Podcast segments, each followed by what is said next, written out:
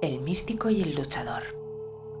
En una ocasión, un místico pasó accidentalmente por una feria y se quedó perplejo al observar cómo el luchador más fuerte y famoso del país seguía como un perro detrás de una prostituta voluptuosa, atontado y ausente de todo.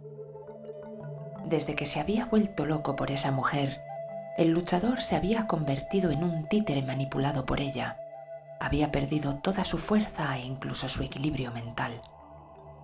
Él se mostraba suplicante y abyecto, transformado en un verdadero perdido del amor. La mujer lo había embrujado hasta tal punto que le había privado de toda su voluntad. El místico le llamó aparte y le dijo, Has perdido el juicio, te has obcecado de tal manera por esa mujer que has dejado de ser tú mismo. No comes, no duermes pierdes todos los combates y vas a enfermar gravemente. Afligido, el luchador respondió, Sí, estoy enfermo, señor, enfermo de pasión, lo reconozco. No soy nada sin esa mujer, no quiero vivir sin ella. Me maltrata, se ríe de mí, me desprecia, me quita todo el dinero, pero no puedo vivir sin ella. Cálmate, ¿Cómo puedo calmarme? Cada día me gusta más y ella cada día me desprecia más. ¿Pero qué puedo hacer? El místico le preguntó, si encontrases algo que te atrajese más que esa mujer, ¿la dejarías? Inmediatamente. Claro que sí.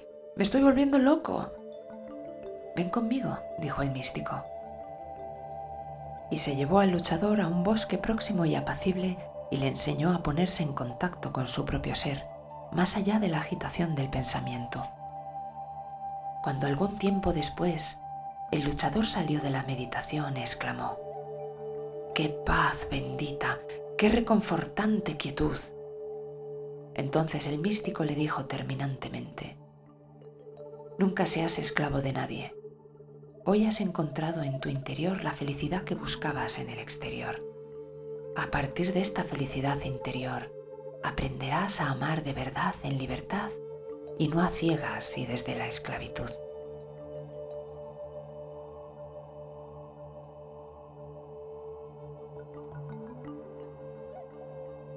¿Hasta qué punto el atractivo físico puede desajustar nuestra personalidad, hacernos perder el juicio, aturdirnos y hacernos estar muy por debajo de nuestra propia estructura psíquica?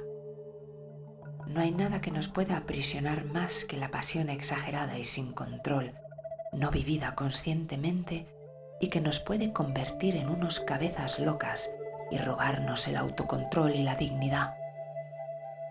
Cuando alguien pone toda su alma y su centro en otra persona y ésta no le corresponde o abandona, entonces el no correspondido se siente como un alma perdida, incapaz de encontrar consuelo en ninguna parte y de ningún modo a su gran perturbación, a menos que encuentre estados de paz interior y reconfortante paz.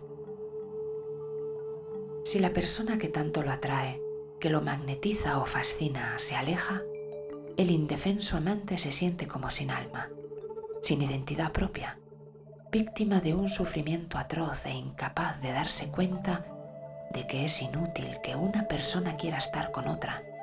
Si ésta no quiere, y que hay que doblar el ego y recuperarse a sí mismo.